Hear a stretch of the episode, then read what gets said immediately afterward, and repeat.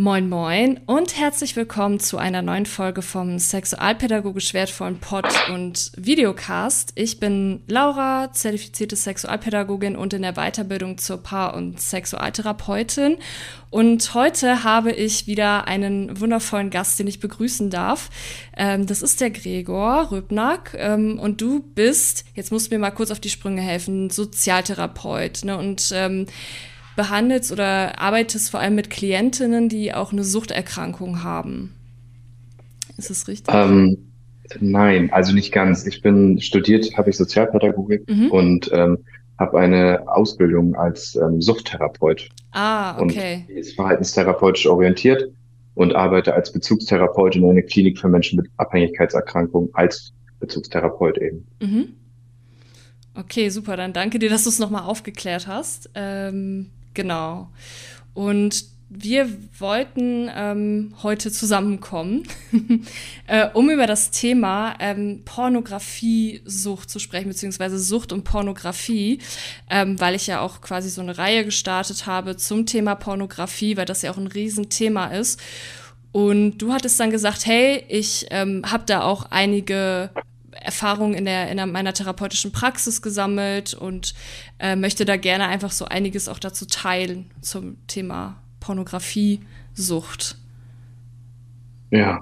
Genau. Also nicht nur das, ich habe da sogar also mein suchttherapeutisches Wissen mal gebündelt und habe das mal alles aufgeschrieben, wie ich Menschen behandelt habe, die eine Sex- beziehungsweise Porno Pornografie-Nutzungsstörung, sagt man übrigens heute. Ah, okay. Also wir ja. sagen immer eine Pornosucht kurz, aber eigentlich ist es eine Pornografie-Nutzungsstörung oder eine Hypersexualität. Da sagen wir immer Sexsucht zu. Das behalten wir jetzt auch. Das sind immer so komplizierte Begriffe, finde ich. Mhm. Ähm, wie man die behandelt, das kann man auf Amazon bestellen, übrigens. Ähm, oh, Hilfe gegen Porno und Sexsucht, ja. Ach krass. Also hast du jetzt quasi schon so richtig ein Buch geschrieben oder ist das mhm. ähm, das ist ein Behandlungsmanual quasi für Menschen, ah. die betroffen sind, wo ich mhm. quasi meine ähm, suchttherapeutische Expertise und Erfahrung, wie ich es gemacht habe, äh, mitteile und ja, den Menschen, so wie ich das gemacht habe, die haben mir gesagt, dass es denen geholfen hat. Deswegen habe ich das irgendwann mal einfach runtergeschrieben und ja, deswegen, ich würde mich da, das klingt immer so doof, aber ich würde sagen, dass ich schon Ahnung habe von dem Fachgebiet. So. Experte will ich nicht sagen, aber ich habe also hab mich sehr damit auseinandergesetzt in den letzten Jahren. Das ist total cool. Also es ist auch eine super Bereicherung vielleicht für andere, die da auch in dem Feld tätig sind, therapeutisch arbeiten und denen das halt zum ersten Mal begegnet. Ne? Also was ich so an, das ist natürlich auch anekdotische Evidenz, aber was ich so an Erfahrungswerten mitgebracht habe, ist schon so, dass ja viele, die vielleicht auch in der Suchttherapie arbeiten, ähm, da kommen dann Klienten plötzlich und sagen, Mensch, ich habe da doch noch irgendwie ein Thema, zum Beispiel mit Pornografie oder Sexualität, und die sind erstmal überfordert und sagen, äh, okay, damit hatte ich noch gar keine Berührungspunkte. Äh, Gibt es da irgendjemanden, der da irgendwie Wissen zu hat? Oder wie arbeitet man denn mit denen zu diesem Thema? Und äh, ich glaube, denen hilft dann natürlich auch äh, so ein Manual, hast du es genannt, ne? Es ist dann mhm. wahrscheinlich auch ne, so ein Leitfaden. Ähm, genau, mit dem man dann quasi so arbeiten kann. Wo, wo, wobei ich sagen muss, das ist für, also mit Workbook, das ist eher für Betroffene und Angehörige, wobei natürlich ah. auch ähm, Behandelnde ähm, können das natürlich auch benutzen so, mm. und können sich da inspirieren lassen, ebenso wie ich es mache. Ähm, das ist häufig so, dass, aber das kennst du auch aus deiner Arbeit, dass so sexuelle Funktionsstörungen häufig tabuisiert werden in unserer ähm, Gesellschaft, dass das was Schambehaftetes hat und ähm, das viele Menschen damit, ich sag mal so, nicht offen und freiwillig in der Behandlung um die Ecke kommen, sondern das ist was, was ich immer ganz gezielt exploriere, so auch als Behandelnder. Mhm. So, wo ich dann quasi natürlich, es ist häufig so, dass TherapeutInnen auch ähm, eine gewisse Scham haben, darüber zu sprechen. Und das muss man dann eben überwinden. Und ich, mhm. ich mache das eigentlich so normal wie möglich. Es ist ja was ganz Normales. Und dann frage ich nach, ähm, wenn ich das Gefühl habe, dass wir eine Vertrauensbasis zueinander haben ähm, wie es mit der Sexualität, auch mit dem Pornokonsum, aber auch mit der ähm, ja, Häufigkeit von wechselnden, äh, wechselnden Sexualpartner aussieht. So. Aber das ist häufig was, was nicht freiwillig von den Menschen angesprochen wird. Wobei, wenn man dann das anspricht, dann kommen häufig, ja, da war eigentlich noch was und eigentlich mhm. ähm, fällt mir auf das und dann mache ich immer und so weiter und so fort. Also dann sind die Leute auch ganz offen, wenn erstmal der Knoten platzt. Das ist natürlich auch total spannend, ne? weil die vielleicht auch, ich glaube, da gehört ja wahrscheinlich auch eine gute Beziehung zu. Also das, was ja Therapeutinnen noch machen, ist ja Beziehungsarbeit ja auch. Und um sich dann erstmal mit dem Thema auch zeigen zu dürfen, braucht es ja wahrscheinlich auch einiges vorher. So. Ganz, ganz korrekt. Also ein Wirkfaktor der Psychotherapie ist ja eine, ähm, ist ja die Patienten-Therapeuten-Beziehung. Ähm, mhm. So, das ist ja ganz wichtig. Ähm, und wenn die stimmt, dann könnte ich auch einen Rauch lesen und die Leute würden denken vielleicht, dass ich Ahnung habe. Im Gegenzug, wenn das nicht stimmt, dann ähm, könnte ich die besten Methoden anwenden und das würde nicht wirklich wirken. Genau. Häufig ist es auf jeden Fall so. Ja. Ja, und ähm, wir wollen natürlich auch gerne äh, ein bisschen was von dir erfahren, beziehungsweise so ein bisschen aus deiner Praxis, aber auch generell zum Thema Pornografie und, und Sucht oder ja, weil es ja auch gerade äh, speziell um das Thema Pornografie geht, aber du sagtest ja auch, ähm, es wird jetzt auch von der Pornografiestörung gesprochen, beziehungsweise auch Sexsucht. Ich glaube, ich brauche da kurz ein bisschen Hilfe, weil ich weiß, es gab da ja auch mehrere Debatten äh, zum ICD-10, ICD-11, äh, kommt das jetzt rein, wie wird es benannt, ähm, wie ist das generell so mit, ähm, ja, mit, mit ähm, ja, psychischen Erkrankungen in Bezug auf, das, äh, auf, auf die Sexualität. Ähm, da ist ja einfach so, so diese Begriffe, das ist ja, glaube ich, alles so ein bisschen diskutiert worden, sage ich jetzt mal. Mhm. Ähm, ja, also das, die, die Hypersexualität kriegt auf jeden Fall eine eigene Definition im ICD-11. Mhm. Ähm, derzeitig im ICD-10 werden Sexualstörungen häufig noch kodiert als ähm, F638. Ich habe mich dazu letztens übrigens, letztens heißt vorgestern, mit einem Kollegen ausgetauscht, ja. ähm, der gesagt hatte, also der arbeitet ähm, psychotherapeutisch in der Praxis für Menschen mit Medienabhängigkeiten und ähm, der hat gesagt, dass er die eben so kodiert und es sind eben sonstig abnorme Gewohnheiten und mhm. Störungen der Impulskontrolle. Das ist ja erstmal ganz weit gefächert und trifft den Begriff, definiert diesen Begriff, dass es sich eigentlich um eine Pornosucht handelt oder besser gesagt um ja, eine Impulskontrollstörung mit einem sexuell zwanghaften Verhalten eigentlich nicht. Mhm. Weil so wie das dasteht, könnte das eigentlich auch eine Spielsucht sein. Also es ist ja auch eine Impulskontrollstörung, ja. hat aber auch eine eigene Kodierung. Das ist übrigens auch ganz wichtig ähm, für die späteren Kostenübernahmen der Behandlung.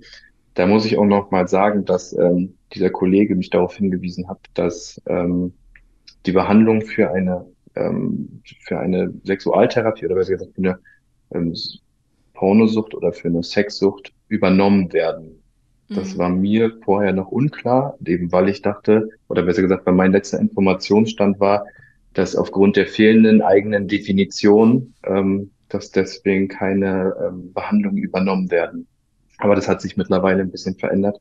Und die Menschen, die behandeln das so mit. Wenn man jetzt zum Beispiel wegen erhöhtem Medienkonsum in der Behandlung ist, dann gibt es dann häufig so Indikationsgruppen, weil die Menschen zum Beispiel, die einen hohen äh, Medienkonsum haben, häufig auch mit Pornografie zu tun haben oder an der mhm. Pornosucht erkranken.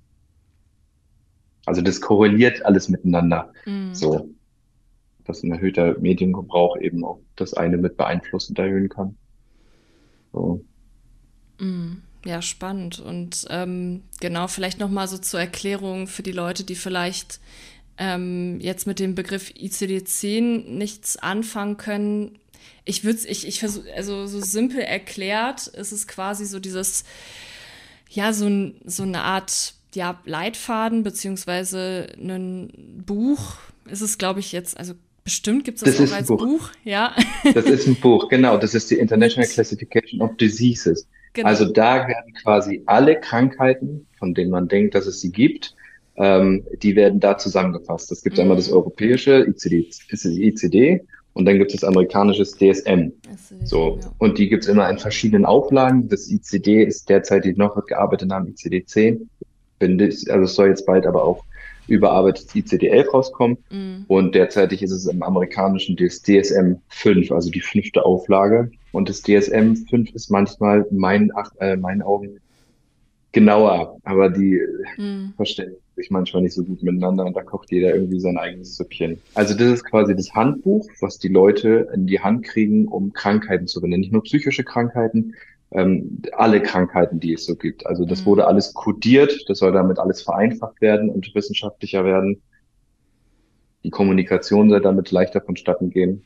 Mhm. Und ähm, dafür ist das eigentlich da. In dem Umkehrschluss zum Beispiel, es ist aber auch häufig so, dass wenn neue Störungen beobachtet werden, mhm. dann kann es sein, dass die eben, weil die Überarbeitung dieser Werke eben auch lange dauert, weil da viel Herzblut reingesteckt wird, ähm, ähm, dass die lange, lange nicht aufgenommen werden, aber diese, diese Störungen immer mehr zunehmen. Ähnlich ist es ja jetzt auch bei den Menschen mit einer, mit einer Pornografie-Nutzungsstörung, schrägstrich mhm. Pornosucht, dass es ein relativ junges Phänomen ist, ähm, was irgendwie beschleunigt wurde durch die, ähm, durch die Internetnutzung, also den Zugang zum High-Speed-Internet. Früher war das ja so, dass die Leute, die so, ich bin jetzt 1990 geboren, also 33, ähm, äh, da gab es den, den Quellekatalog ähm, irgendwie zum, zum Anreizen suchen sexueller Fantasien. Ähm, und mittlerweile ist es ja so, dass die, die Kinder mit acht, neun, zehn oder elf, da ist man sich auch ein bisschen unklar, den, erste, mhm. den ersten Zugang haben zu pornografischen Medien. Und dass das in unserem Gehirn was macht, schon im, ähm, schon im frühen Alter empfinden wir dabei Lust. Das macht was mit uns, was wir zum, zum Teil gar nicht verstehen. Und wenn unser erster Zugang ist ähm, zur Sexualität, diese inszenierte Sexualität, mhm. die ja. Pornosexualität nun mal darstellt, dann kann das später wirklich negative Einflüsse haben auf unsere ähm, sexuelle Orientierung, unsere Ausprägung, unsere Vorlieben. Und das ist wirklich was, was wir kritisch einfach beachten müssen. Und dass zum Beispiel Studien gemacht wurden, wo eben zwei Versuchsgruppen gegenübergestellt werden sollten zwischen, ich glaube, also Jugend, im Jugendalter waren diese Gruppen, ich kann mich da jetzt nicht auf ein genaues Alter ähm, festlegen, weil ich jetzt Angst habe, was Falsches zu sagen. meine so zwischen 13 und, und 19 oder 15 und 21 und es konnten keine Versuchsgruppen gefunden werden, die keine Pornografie konsumiert haben. Mhm. Also man konnte kein, kein, diesen Versuch nicht starten, weil alle Pornografie konsumiert haben in dem Alter. Bevor die eigentlich auch sexuellen Erfahrungen gemacht werden. So. Mhm. Ich glaube, das ist auch relativ häufig so, dass es im Jugendalter auch so ist, dass man schon vor dem ersten vor den ersten sexuellen Begegnungen mit einer anderen Person äh, mit Pornografie auch in Kontakt ähm, kommt. Und ähm, ja, es kommt natürlich auch so ein bisschen drauf an, ähm, was bringe ich auch vielleicht selber für Ressourcen mit, ähm, wer klärt mich auf über Sexualität, ähm, aber natürlich in, einer, ab einem, in einem gewissen ähm, Entwicklungsstand, kognitiv würde ich sagen, ist es ja, glaube ich, schon für viele ja noch nicht möglich, das richtig einzuordnen als ähm, inszenierte Sexualität. Eben. Ja. Also äh, grundsätzlich muss man doch sagen, man kann auch Pornografie per se nicht verteufeln. Pornografie mhm. hat auch was Aufklärendes, zum Beispiel, für viele.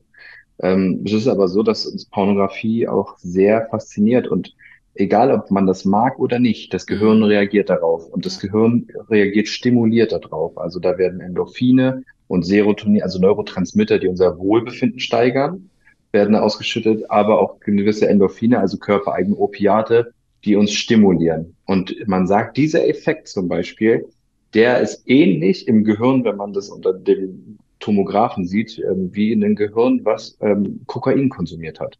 Mhm. So.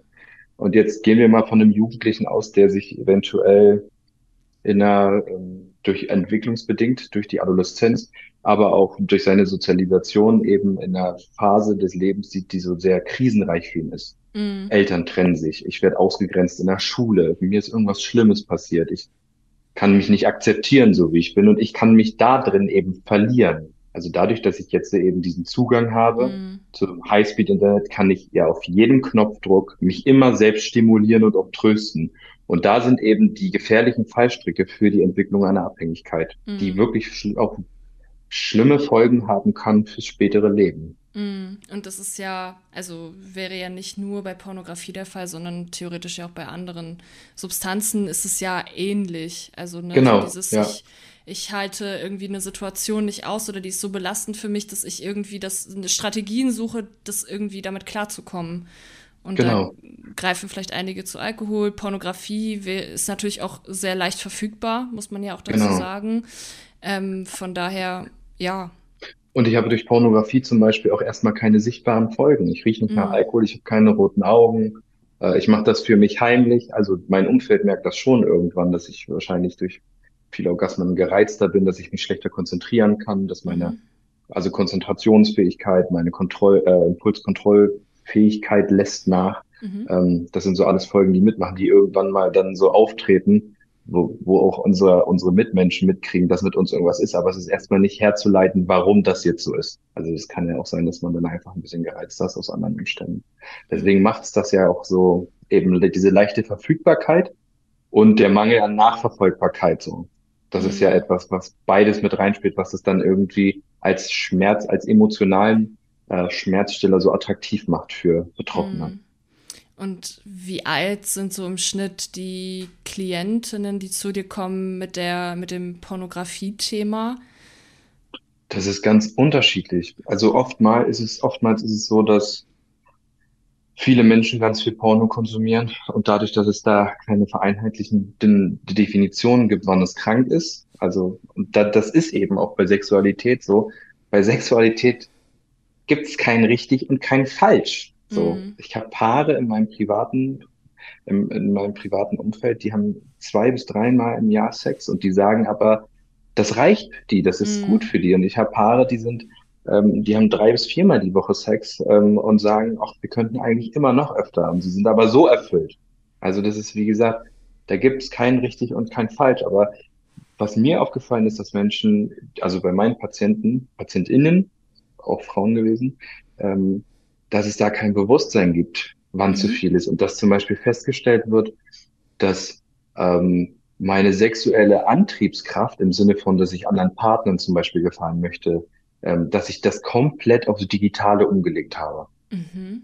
Okay. Also, dass ich, dass da zum Beispiel gesagt wurde, ich habe jetzt als also 19-jähriger, wirklich charmanter, charmanter, gut aussehender Kerl, der mir gesagt hat, bei dem Fachvortrag übrigens ganz mutig vor allen anderen PatientInnen mhm. auch, ähm, der gesagt hat, ich habe seit drei Jahren keinen Sex gehabt, aber ich masturbiere jeden Tag mehrmals zur Pornografie.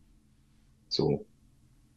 Dass der gesagt hat, das ist wirklich, das, das ist ja eigentlich, das ist ja eigentlich schlecht für mich. Also da passiert ja jetzt ganz viel in einer ganz ähm, prägenden Phase meines Lebens, die ich jetzt irgendwie verpasse, weil ich das komplett aussiedel. Und eine ah, sehr auch egozentrische ja. Form, mhm. auch eine sehr egozentrische Form ist ja Pornografiekonsum. Also ich konsumiere dann, das mir gefällt, mein Fetisch und ich lerne eigentlich nicht auch auf die Bedürfnisse meiner PartnerInnen einzugehen.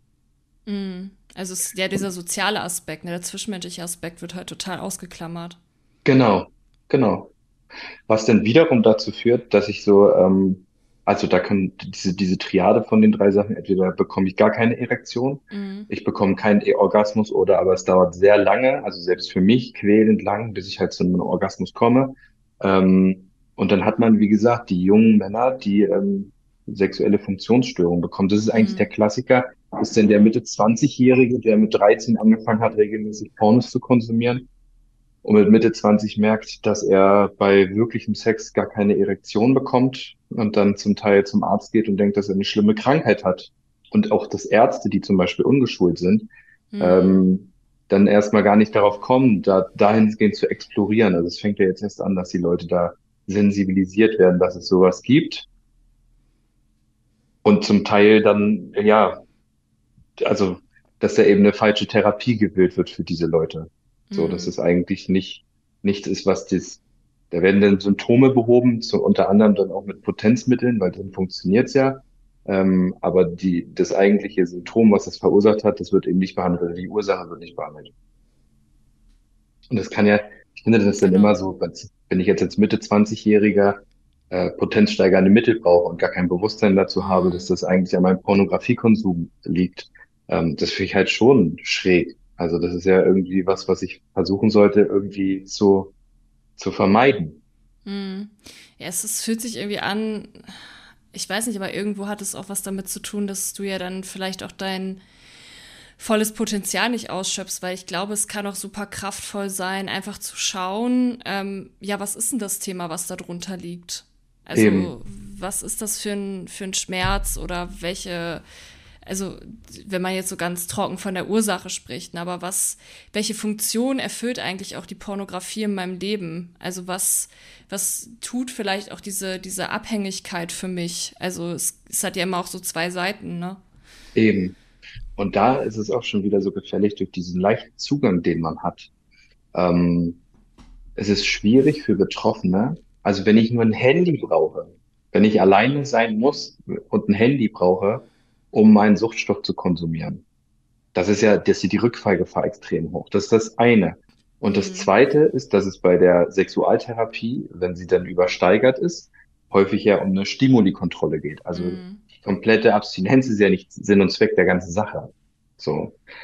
Auch Masturbation ist per se nichts Schlechtes, auch nicht für jemanden, der, der süchtig nach Porno ist. Nur müssen wir wissen, also derjenige muss wissen, was Porno für ihn mit verursachen kann und muss da mhm. einfach sehr bewusst mit umgehen. So. Oder auch zum Beispiel die Spektrumserweiterung, was Sexualität ist. Für meisten Männer ist Sexualität ja Penetrationssex. Mhm. Und der wird eben beendet, wenn der Mann zum Orgasmus gekommen ist. So. Dass Sexualität aber ganz, ganz viele Facetten hat, die zum Teil gar nichts mit Penetration zu tun haben mhm. müssen. Aber man trotzdem partnerschaftliche Intimität erzeugen kann die mich auch befriedigt und die mir ein Gefühl von Sicherheit und Bindung geben kann. Das wird ja in den Leuten dann quest erstmal impliziert und gepflanzt. Und das sind ja die normalen, natürlichen Erfahrungen, die wir haben, wenn wir so die ersten Male mit unseren Sexualpartnern zusammen ist, dass das eben das Spektrum viel größer ist als das, was wir denken, was es ist. Mm. So. Und dass eben Menschen, die sehr sich fokussieren auf diese Pornosexualität oder, oder Cybersexualität, ähm, dass die diese Erfahrung nicht im ausreichenden Maße machen. Mhm.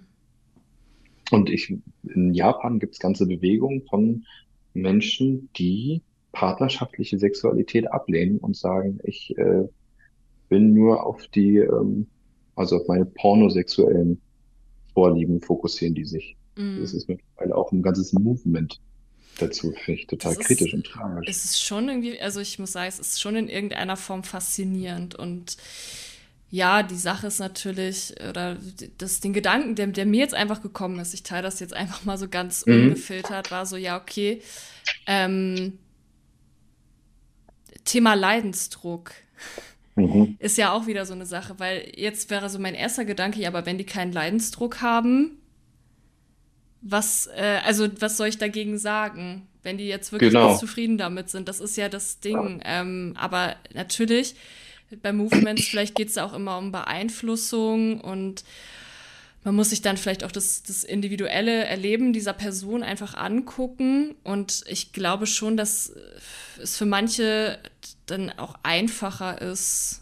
Ähm, ich ich lasse jetzt einfach mal meine Gedanken, ich, ich lasse die jetzt einfach mal so raus, meine Bitte. Gedankengänge. Ähm, ja, es ist dann ja einfacher auch äh, so irgendwie an Sexualität irgendwie zu kommen und du mhm. hast ganz wenig Hürden, die du überwinden musst. Also wenn ich mir jetzt überlege, okay, es gibt, ich bin vielleicht Single und möchte gerne mit einer Person schlafen, äh, da, da merke ich jetzt schon, oh Gott, was muss ich da alles für, also was muss da für alles passieren? Ich muss erstmal eine richtige Person finden, ich muss mit der in Kontakt kommen, die muss mich irgendwie auch gut und interessant finden. Dann muss ich äh, gucken, was ist, was mag die Person, hm, wie kann ich es vielleicht auch, ja, ansprechen, dass ich da Interesse in diese Richtung habe. Und ähm, da sind vielleicht auch ganz, ganz viele Sachen, die dann für viele total bedrohlich sind, sodass sie sagen, hey, dem möchte ich mich irgendwie nicht stellen, ähm, weil das ja vielleicht auch eigene Themen irgendwo berührt.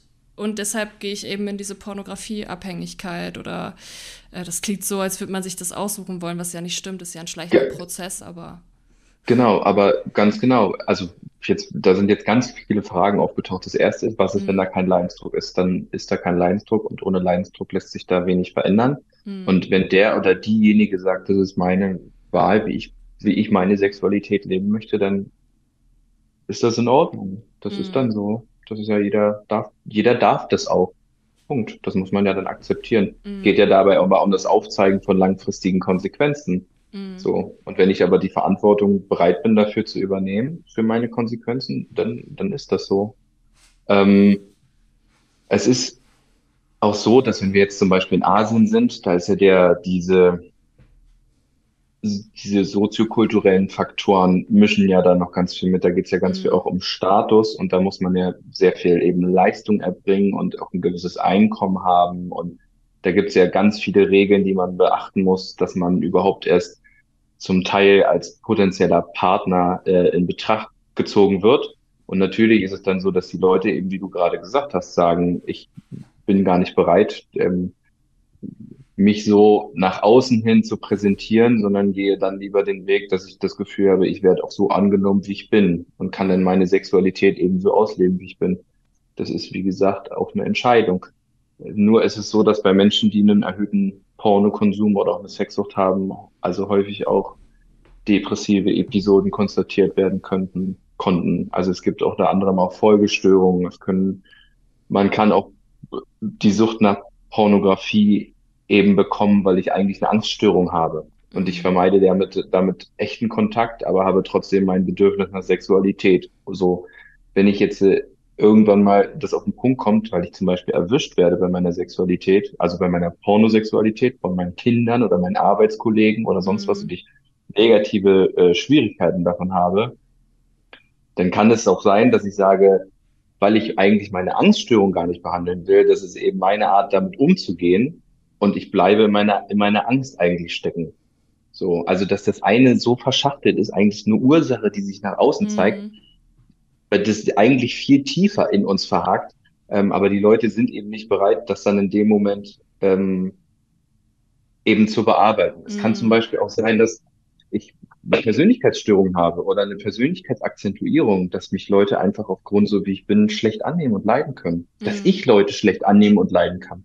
Und das ist deswegen, ähm, dass ich deswegen eben meine Sexualität in der Pornosexualität oder ja, in, mein, in meiner Pornografie suche und ähm, ich auch nicht bereit bin, das zu ändern, mhm. weil ich keinen Leidensdruck habe. Oder, oder, oder. Also es gibt ganz viele verschiedene Facetten, die so eine Behandlung ähm, beeinträchtigen können oder dass die überhaupt nicht erst stattfindet. Und dann muss man das auch als Therapeut akzeptieren, dass es so ist. Mhm. Aber was sind so deine, jetzt gehe ich ein bisschen tiefer rein, was ist, wie arbeitest du denn mit Widerständen? Also wenn jetzt jemand Widerstände zeigt oder an ein Thema gar nicht ran möchte oder du merkst, okay, ähm, ja, weil manchmal, es gehört ja irgendwo, glaube ich, auch zum, also so meine bisherige Erfahrung gehört es ja auch ein bisschen dazu, dass natürlich auch Widerstände kommen, wo vielleicht mhm. dann auch ein Thema sitzt, was eigentlich wichtig ist also für, für den weiteren Prozess oder ja, es gibt ja diesen Spruch, ähm, jeder Widerstand beschützt einen Schmerz. Mhm. Und trotzdem, und trotzdem ist es, ja, also ich muss das respektieren als Behandler. Mhm. Und es ist so, dass ja die Leute, dann sind wir wieder bei der therapeutischen Beziehung. Ich bin ja als Therapeut, ähm, der macht, dieser Person macht ja sehr korrigierende Erfahrungen mit mir und ist sehr, mhm. sehr vertraut mit mir. Und es ist so, dass ähm, wenn mein Therapeut mir sagt, Mensch, da sollten Sie aber noch mal hingucken, dann ist das ja von mir aus, also es ist ja eine Vertrauensperson, wo mhm. ich dann mhm. durchaus mal sage, wenn mein Therapeut mir das sagt, dann sollte ich da vielleicht wirklich noch mal hingucken. Es gibt verschiedene Tools. Es gibt, das beschreibe ich auch in meinem Buch, eine Verhaltensanalyse. Also mhm. ich analysiere mal, welche Konsequenzen mittel-, kurz- und langfristig mein Verhalten hat für mich und für andere. Und wenn ich auf den Punkt komme, dass mein Verhalten für mich langfristig keine günstigen ähm, Konsequenzen für mich bereithält, dann ist es durchaus was, was schwierig für mich ist, weil ich ja die ganze Zeit mein Zukunfts-Ich eigentlich mit meinem Gegenwarts-Ich bisschen betrüge. Mhm. Also es gibt da eben verschiedene Möglichkeiten, wie man da so eine gewisse, erstmal eine Diskrepanz reinbringt, wo man sagt, hm, das eine und dann eben die Ambivalenz mit, das Verhalten macht ja Spaß. Porno, Porno gucken ist was, was, also es ist ja was mhm. Schönes. Das macht ja, das macht ja eben Spaß. Aber eben, wenn ich langfristig negative Konsequenzen erwarte, dann denke ich mir, also das nennt man dann Ambivalenz, ne? Also ich habe quasi eine, äh, zwei Einstellungen zu einem Thema und dann eben mehr versuchen in die Waagschale reinzukriegen, dass die mhm. Leute sagen, aber meine langfristigen Konsequenzen sind mir wichtiger als mein kurzfristiger Spaß. Mhm. Und so kann man eben versuchen, ähm, den, denjenigen oder diejenigen darauf zu bringen oder aufzuzeigen, dass ähm, das eben langfristig ihr oder ihm nicht gut tut. Aber wenn es da unveränderbare Widerstände gibt, weil eben kein Leidensdruck herrscht, weil die Leute sagen, das ist halt meine Form, wie ich meine Sexualität mhm. auslebe, dann ist das was, was ich akzeptiere. Ja, Und absolut. Da bin das ich, muss dann da bin ich ganz bei dir. Es geht ja auch immer ganz, äh, kommt ja auch immer ganz drauf an, mit welchem Auftrag kommen die oder mit welchem Anliegen Eben, kommen die zu mir. Und ähm, ja, das ist immer auch äh, sehr, sehr spannend. Genau.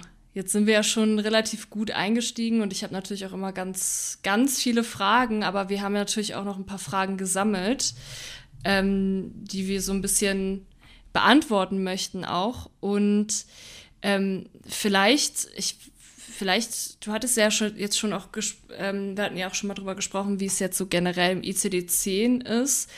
Ähm, und vielleicht können wir noch mal drüber sprechen, wie ist es eigentlich mit dem Weg zur Sucht? Ich hatte ja, glaube ich, kurz erwähnt, dass es auch ein schleichender Prozess ist.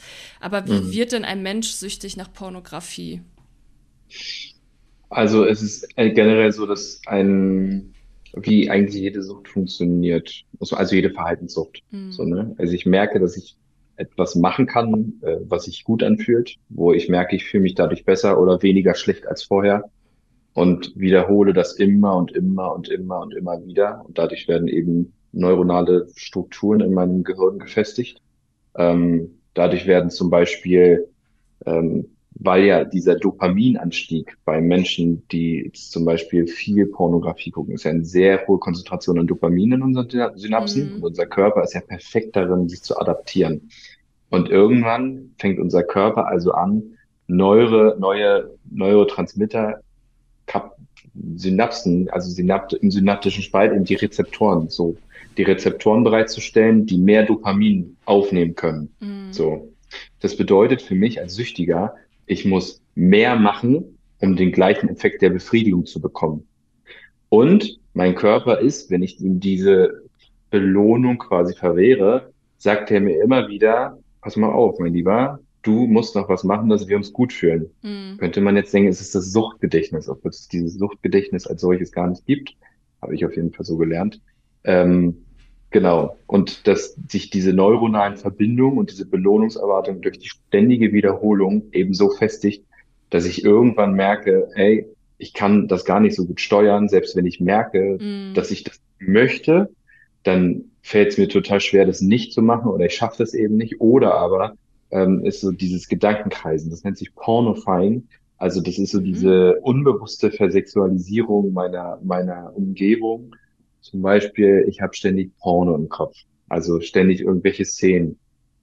Ich merke, dass ich Sexualität mit meiner Partnerin nicht, nicht befriedigend finde, sondern dass ich meine Pornosexualität viel befriedigender finde. Also ich habe auch da bei, bei wirklicher Sexualität eigentlich immer einen Porno im Kopf, den ich mir, den ich mir einfach virtuell angucke, Hm. so oder imaginativ quasi im Kopf. Dann äh, sind mehrere Faktoren. Ich, ich kann Ich kann zum Beispiel nicht so gut mit Frustration umgehen. Mhm. Ich merke zum Beispiel, dass wenn ich frustriert bin, ich zum Beispiel sexuelle Reize kriege oder ich das Bedürfnis habe zu masturbieren oder mir ein Porno anzugucken, dann merke ich nämlich schon, dass ich das eigentlich mache, um mich selbst zu beruhigen. Das sind so alles Warnhinweise. Man kann auch diejenigen, die sich das jetzt selbst angucken, mal, und die, also unsere Zuschauer, die, die jetzt irgendwie sagen, ich, ich möchte, oder ich bin mir da unsicher, ob ich eben süchtig bin, einfach mal eine Woche weglassen oder drei Wochen. Gucken, ob das, und wenn das nicht geht, dann äh, sollte man sich Gedanken machen. Weil, muss man aber auch sagen, dass viele, viele negative Konsequenzen und Symptome, die von der Pornosucht ausgelöst werden, auch wirklich verschwinden, wenn man es schafft, die Pornografie wegzulassen. Hm. Also sowohl die Erektionsfähigkeit, ähm, die Orgasmusfähigkeit, das Pornofying, das sind so also diese ähm, unmittelbar negativsten Konsequenzen von den Betroffenen, ähm, die nehmen ab, wenn die Pornografie, also wenn sie aufhören, Pornos zu konsumieren. Und ähm, jetzt kommen mir tatsächlich so zwei Fragen auf. Und zwar die erste ist, okay, wo, wenn jetzt jemand zum Beispiel hier zuhört und merkt, ey, ich schaff's gar nicht, die Pornografie wegzulassen, was wären denn so Anlaufstellen? Also wo kann ich mich melden? Was wäre dann so der Weg, Hilfe zu bekommen oder Unterstützung? Ähm, also es gibt die anonymen Sexaholiker, da nochmal nachgucken. Ähm, da, ist, da muss man einfach gucken. Es gibt ja ganz viele Boards im Internet zum Beispiel. Das ist so ganz niederschwellig. Kann ich mich heute noch anmelden und kann da erstmal sagen, wie es bei mir ist. Und ich habe da irgendwie ein ganzes großes Netzwerk von ähm, ExpertInnen, die ein gleiches, ähnliches Problem haben und die mir sagen, so und so funktioniert Ich bin auch ein ganz großer Freund von Selbsthilfegruppen übrigens.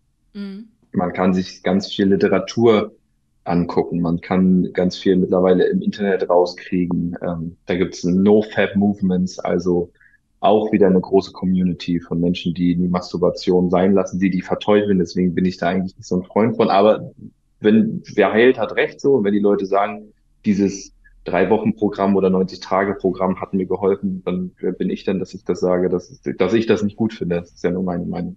Man kann suchttherapeutische Behandlungsmanuale im Internet kaufen, zum Beispiel mhm. mein Buch. Mhm. Man kann in eine Beratungsstelle gehen. Genau. Und man kann sich auch psychotherapeutische Hilfe suchen. Mhm. Also bei einem Psychotherapeutin ähm, Termin ausmachen und da das Problem ansprechen. Das dauert mehrere Monate, aber das geht halt auch. Mhm. Das sind ja schon mal so einige Wege, ne? Also was man da so machen kann und ähm, ist, wie kommen denn die Patienten dann zu dir? also mein, meine Privatbehandlung, also ich habe eine, eine eigene Praxis ähm, und die finden mich im Internet. Also mhm. wenn man Gregor Rülpnack googelt, dann gibt es Mittel und Wege über meine Internetseite Trimethode, also trimeto.de.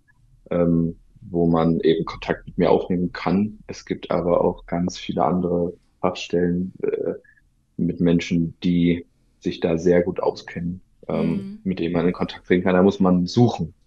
So. Okay, spannend. Und, und was ist eigentlich das Ziel der Therapie quasi? Das ist eine gute Frage. Ich glaube, das Ziel der Therapie es ist wirklich einfach keine, also meine erfüllte Sexualität zu leben, eine selbstbestimmte, mhm. eine selbstbestimmte, nicht von außen implizierte Sexualität zu leben, mhm. die mir viel mehr Lebensqualität gibt als diese Pseudorealität, äh, die mir vorgelebt wird in, in dem Porno. Mhm. Dass es da noch viel mehr gibt und dass auch zum Beispiel partnerschaftliche sexuelle, also sexuelle Probleme werden auch häufig partnerschaftliche Probleme, sehr mhm. oft. Ähm, und dass das eine mit dem anderen auch korreliert und zusammenhängt. Also, dass, ja, eben meine Pornosexualität durchaus auch einen negativen Effekt auf meine, auf meine Partnerschaft haben kann, mhm. auf meine ähm, Arbeitsweise. Ich könnte von meinem Arbeitgeber bestellen. Also das ist kein, kein Witz, ne? Also mhm. viele, viele der Betroffenen, die zu mir kommen, die kommen, weil nicht die ein eigenes Bewusstsein haben, dass der Pornografie blöd ist, sondern weil der Arbeitgeber oder aber der Partner zu Hause Druck gemacht haben. Mhm. Oder die Partnerin und der Arbeitgeber. Mhm. Ich muss jetzt mal zu gendern. Hm? Genau. Und äh, ja, das ist ja dann auch total spannend, weil sich das ja natürlich auch auf das, auf das Leben auswirkt. Und das ist auf jeden Fall auch ein, ja, das ist ja auch ein Ziel, was einfach super unterstützenswert ist und einfach viel Lebensqualität auch zurückbringt ne, und Lebendigkeit auch. Und ähm, was würde das konkret bedeuten? Also gibt es in Fachkreisen so eine Art Konsens darüber, ob es ob Abstinenz äh, da wichtig ist oder ob man sagt kontrollierter Konsum? Das Ding ist, bei einem kontrollierten, bei einem kontrollierten Konsum, das wäre ja auch zum Beispiel in meinem Buch, da gibt es mehrere Wenn-Dann-Formeln, ähm, die man mhm. anwenden kann. Zum Beispiel, wenn ich es hinkriege, dass ich nur einmal die Woche nach 21 Uhr zu Hause, wenn ich alleine bin und wenn ich mich nicht gestresst oder schlecht fühle, ein Porno angucke, zu dem ich einmal masturbiere. Mhm. Wenn ich das so für mich hinkriege, ist das ja gut. Aber wir wissen ja, bei der Sucht ist es die Kontrolllosigkeit.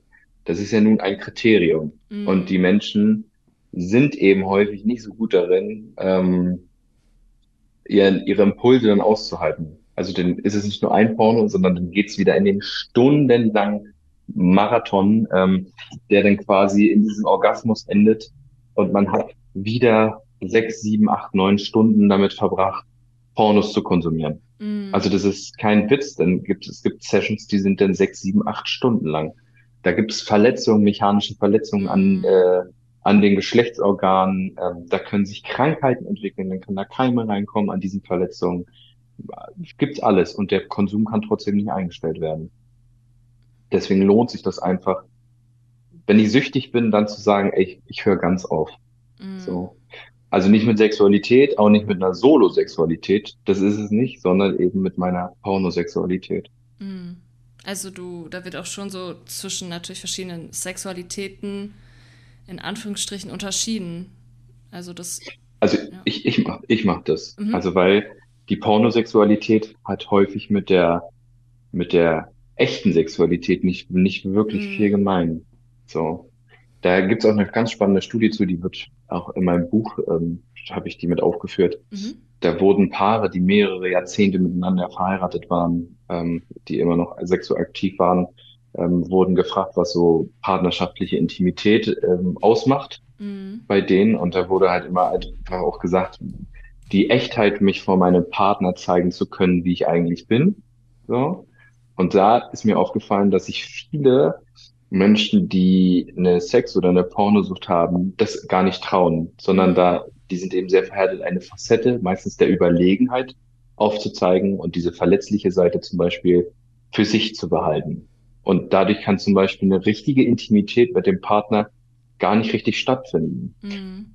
Nur weil die das übrigens wissen, dass es so ist, heißt es nicht, dass es dann geändert wird, weil auch der Partnerin kann eben sich in diese Facette derartig verliebt haben, dass er mit einer verletzlichen Facette gar nicht so richtig umgehen kann. Mhm. Denn es ist auch gut, wenn die Leute einfach eine Paartherapie machen. Mhm. Das sind so Behandlungs, wie gesagt, Behandlungsmöglichkeiten. Das ist ultra komplex. Mhm. Die, die Ursachen sind sehr komplex. Und wie gesagt, das Wichtige ist, nur weil die Leute wissen, warum sie das machen oder in welcher Phase des Lebens, also nur weil ich weiß, ich habe jetzt mit, mit zwölf Jahren eben angefangen, da haben sich meine Eltern getrennt und ich habe einen Schulwechsel gehabt und ähm, das war irgendwie alles uncool. Und da habe ich angefangen, regelmäßig Pornos zu konsumieren. Und jetzt bin ich irgendwie 28 Jahre alt und merke so meine ersten Langzeitfolgen davon, heißt es noch nicht, dass die Leute auch wirklich aufhören können damit beim ersten Mhm. oder zweiten oder dritten Versuch. Mhm. Ne? Das ist eben, die Rückfallgefahr ist eben in diesem Bereich extrem hoch, weil die Das Zugänge stimmt, ja. eben so leicht sind. Das ist eben so, das klingt jetzt doof, aber für so einen Alkoholiker, der jeden Tag eben ähm, an den äh, an der Quengelware oder besser gesagt diesen Impulskäufen vorbeigehen Mhm. muss, wo er diese kleinen Schnäpse sieht. So ist es. Das Und das bedeutet auch, ja, deswegen ist auch dieser erhöhte Medienkonsum, ähm, du musst schnell ein Reel scrollen, ähm, wo man jetzt eben doch mal wieder so eine Werbung sieht mit irgendjemandem, den man attraktiv findet, oder es versexualisiert sich auch immer mehr in Mhm. Werbung, in, ähm, bei Instagram, also generell auf Social Media, das ist ja immer körperbetont und immer noch ein bisschen mehr und noch ein bisschen freizügiger. Das ist für Betroffene, ist ja ständig ein, ein Auslöser, ein Stimulus vorhanden, um dann eben sexuell aktiv zu werden. So. Also bedeutet auch häufig, seinen, seinen Medienkonsum runterzufahren, wenn ich eben ein Problem habe mit Pornografie. Mhm. Häufig. So. Hm. Ja, es ist ja auch total. Ja, ich weiß jetzt gar nicht, also irgendwie weiß ich gar nicht, was ich, was ich dazu sagen soll, weil das natürlich auch einfach den kompletten Alltag beeinflusst und ich ja wahrscheinlich auch, das ist ja also bei Alkoholerkrankungen ähnlich, ne? Also wie selbstverständlich ist es für uns im Biergarten zu gehen, Mhm. so zum An einem, Beispiel. ja, genau, genau. An einem schönen, an einem schönen lauten, heute jetzt ist es hier, sind 31 Grad, ähm, sich in einem Biergarten zu sitzen und schön kaltes Bier zu trinken. Genau. Total. Für uns eine Selbstverständlichkeit. Und wir hören auch nach einem Bier. Und der Alkoholiker, der braucht dann 10 und 12 Mhm. und 13. Und dann passiert das und das und das und das. Ja. Und ähnlich ist es dann eben, deswegen sage ich auch, kontrollierter Konsum ist einfach, also ich habe jetzt nun mehrere hundert Menschen behandelt und mehrere tausend Stunden Behandlungserfahrung. Und ich habe noch nicht einen, noch nicht einen getroffen, der mit seinem Suchtstoff, ne, Mhm. so, der mit seinem Suchtstoff einen kontrollierten Konsum hinbekommt. Es gibt Menschen, die sind Mhm. stolperclean, die haben dann immer mal so Phasen, wo sie abstürzen und dann fangen die sich aber wieder, aber es wird nie so schlecht wie zu dem Zeitpunkt, als sie in die Therapie gekommen sind, ist ja Mhm. schon mal ein Therapieerfolg, muss man mal dazu sagen. Ja. Aber es gibt keine, also so diese romantische Idee von, ich mache das dann eben mal, wenn es mir passt und dann passt das gut für mich und ich habe dann eben keinen Kontrollverlust, habe ich noch nicht erlebt. So mhm. soll es geben, aber ich kenne das, wie gesagt, nicht. Das ist aber auch äh, voll, voll spannend, dass du das teilst, weil das wäre jetzt auch einfach nochmal eine offene Frage von mir gewesen. Inwieweit ist das halt auch dann möglich? Ne? Also, ob, ob du da irgendwelche Fälle aus der Praxis kennst, wie du dann arbeitest, wie du das vielleicht auch mit deinen äh, Klientinnen erlebt hast, aber da, ähm, ja, also.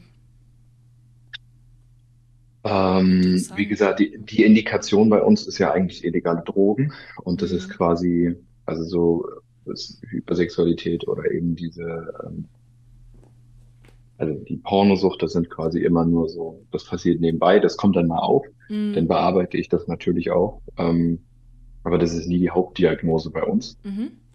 Und äh, deswegen weiß ich nicht, ehrlich gesagt, ähm, ob die Leute es schaffen, einen kontrollierten Konsum, einen normalen Umgang dann zu finden, weil ähm, wenn ich von irgendwas mal süchtig geworden bin, wenn es also eine Funktion für mich hat, mhm. wie wir jetzt von einem schnellen Lustgewinn hinaus, so, ich ist ja nichts dabei, ein Porno zu gucken.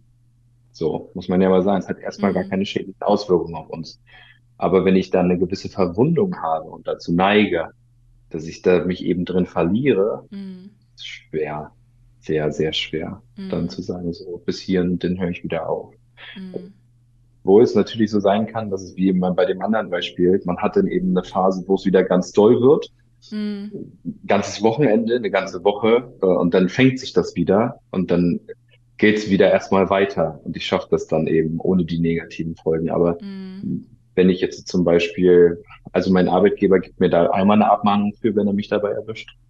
Und bei der zweiten Abmahnung bin ich meinen Job los. Kann ich mein Job los sein. So muss man jetzt mal dazu sagen. Oder aber meine Partnerin oder mein Partner ähm, die mir eben das nicht verzeihen, die das als Fremdgehen bewerten, so, mm. wo meine Beziehung dann eventuell sehr negative Konsequenzen erfährt und ich kann es nicht lassen. Ja. So. Mm.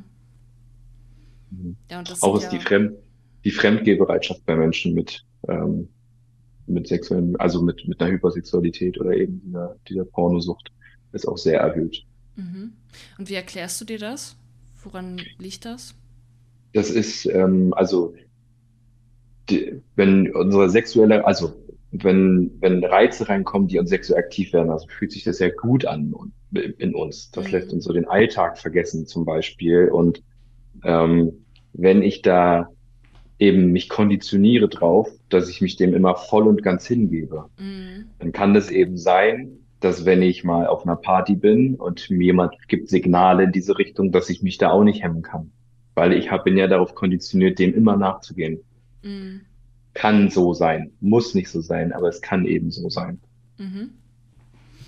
Und ja, ich frage mich halt auch, wieso das, das Erleben von den Menschen ist. Ich meine, du hattest ja jetzt schon einige Sachen auch genannt, ähm, aber so, ja,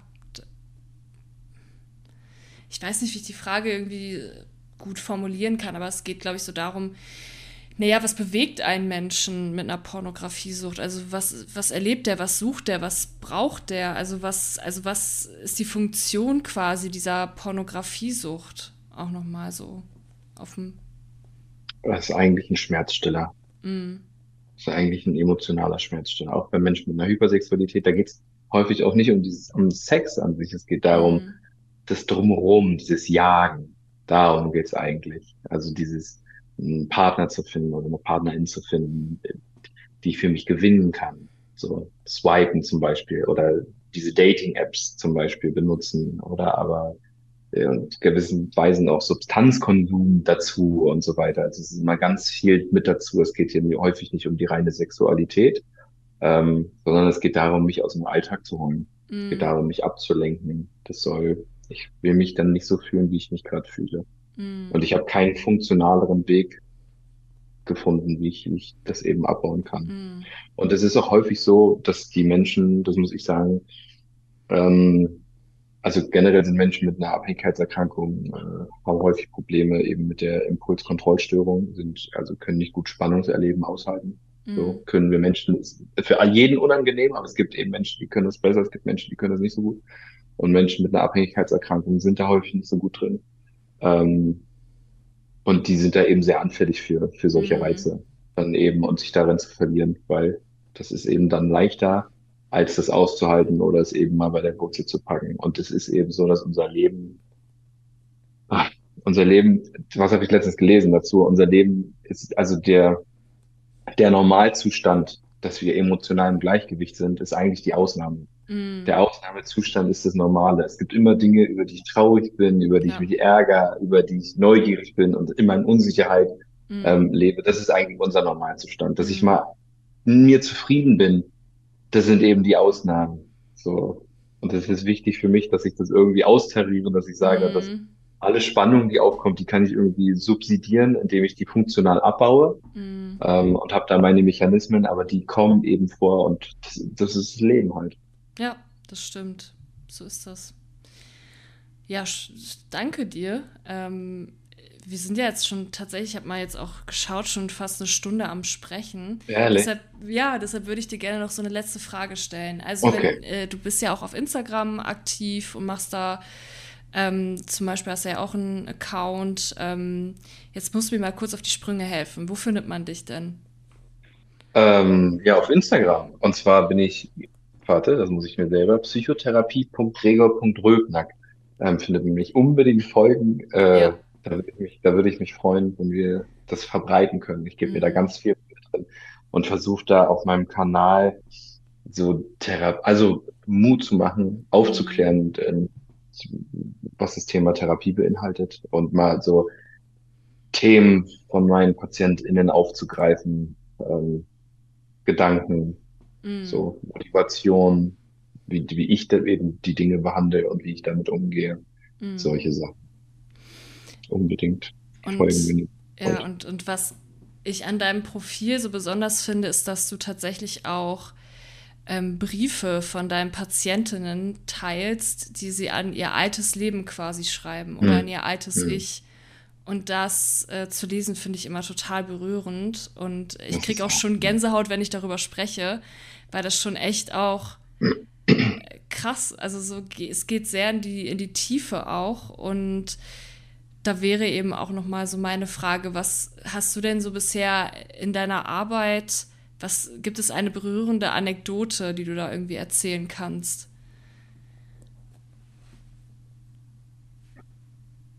Oh, das, kennst du das, wenn, wenn, da, wenn es ganz viel gibt und du dich Ja. nicht entscheiden kannst, was davon jetzt irgendwie ähm, also es, ja, also eine Anekdote. Es gibt ganz, ganz viel. Also es ist zum Teil so in der Gruppentherapie, die man sich so Mm, vorstellen kann, wie man sich die eben vorstellt, so mit dem Stuhlkreis und dann sitzt man da. In so einer Stunde können alle Gefühle aufkommen. So, mm, da kann von Wut bis Verzweiflung, Trauer, Freude. Natürlich ist es immer schön, wenn das, wenn das, wenn das anfängt und dann geht das eben nach unten und am Ende wird es dann noch eine, eine runde Sache, aber das ist auch nicht immer so gegeben. mm, Ähm, darüber, also so, das mal alles immer zu fühlen, wie das bei den anderen so ist, das würde ich sagen, ist so ganz besonders. Aber es ist jetzt so eine, also eine Anekdote im Sinne von, das ist jetzt was, was mich in der letzten Zeit wirklich aus dem Hocker gehauen hat. Das kann ich jetzt irgendwie gar nicht geben. Irgendwie mm, ist das so viel, als dass ich das jetzt nicht in den Satz packen könnte. Und ich muss auch dazu sagen, diese Briefe, ne, also die Leute googeln meistens ihren Therapeuten und sehen mich dann auf Instagram. und haben irgendwann mal gesagt, also, naja, dass sie das wünschen, dass man das eben, dass man das eben teilt und ähm, mm, das ist halt doch immer was Besonderes und ich finde das immer ganz, ganz cool, weil die PatientInnen oder meine ehemaligen PatientInnen, die mir folgen, so, wenn die dann quasi sehen, dass, dass ähm, da wieder die Neuen sitzen und die auch wieder diesen Prozess durchlaufen, diesen therapeutischen Prozess, mm. ähm, das ist immer irgendwie was Mutmachendes und ich freue Ja. mich darüber, wenn die Leute sich die Zeit nehmen, das durchzulesen. Das kommt von Herzen von den Menschen. Mm. Ähm, und ja, das ist wirklich was, was echt Tolles. Ja, und das ist Mhm. deren Lebensgeschichte. Und das ist ja wirklich etwas, was die wirklich über eine ganz, ganz lange Zeit, also teilweise auch über Jahrzehnte einfach beschäftigt Mhm. hat. Ja. Da Und das so ist nur die. Spitze, das, Ja. und das ist nur die Spitze das ist ja immer, so, also versuch mal, versuch mal dein Leben, wenn du mich jetzt fragst, mach mal eine Anekdote von deinem Beruf, mit in dem ich wirklich ganz viel Herzblut stecke. Mhm. Ähm, und mir fällt da nichts ein. Und jetzt, wenn die einen Abschiedsbrief schreiben an ihr altes Leben, das auf zwei Seiten zu fassen, das ist ja nicht, das ist ja nicht mal, mhm. nicht mal im Ansatz das, was es eigentlich umfasst und die ganzen Erfahrungen, die da gemacht wurden. Ne? Ähm, das ist wirklich krass. Mhm. Eine Anekdote, die mir, also eine Sache, die mir aber an dem Job gefällt, mhm. die mir wirklich an dem Job gefällt, ist, dass ich mit den Menschen, also dass, A, dass ich das Gefühl habe, dass ich was Gutes mache, also dass ich was, was mache, was Wert hat. So, und dafür ist es ist auch ein sehr anstrengender und sehr fordernder Beruf, muss man dazu sagen. Ähm, aber ich mache was, wo ich sagen kann, dass das hat eine Substanz, das ist wertvoll. Und das Zweite ist, dass man sieht, dass sich die Menschen verändern. Mhm. Also die kommen ganz anders an, als, als sie denn vom Hof gehen zu 95 Prozent der Fälle, mhm. muss man dazu sagen. Und ähm, das ist was, da kann ich mich sehr drüber freuen. Das ist was, was ich sehr schön finde. Ach, schön. Super. Oh, das ist ja ein toller Abschluss. ja, gibt es denn vielleicht noch etwas, was du unseren äh, Zuhörenden noch mitgeben möchtest, bevor wir uns immer verabschieden? An, ja, immer ansprechen. Die Dinge nicht einfach so sein lassen. Es gibt kein Normal, so, wenn du merkst, dass es sich nervt, dann, dann such die Hilfe. Das ist, also, versuch, wenn du merkst, du kommst nicht weiter, du kannst dir immer Hilfe suchen. Das ist völlig erlaubt und das ist gut so. Ähm, da ist nichts schlimm dran. Das würde ich gerne auch allen mitgeben und allen Mut machen. Mhm. Mhm. Ja, damit würde ich dann die Folge auch abschließen und mich ganz, ganz herzlich bei dir bedanken, dass du dir die Zeit genommen hast, dass du viel ja von deinem Fachwissen mit uns geteilt hast, von deinen Erfahrungen und äh, ja uns das Thema ein bisschen näher gebracht hast und wir uns da auch ein bisschen austauschen konnten.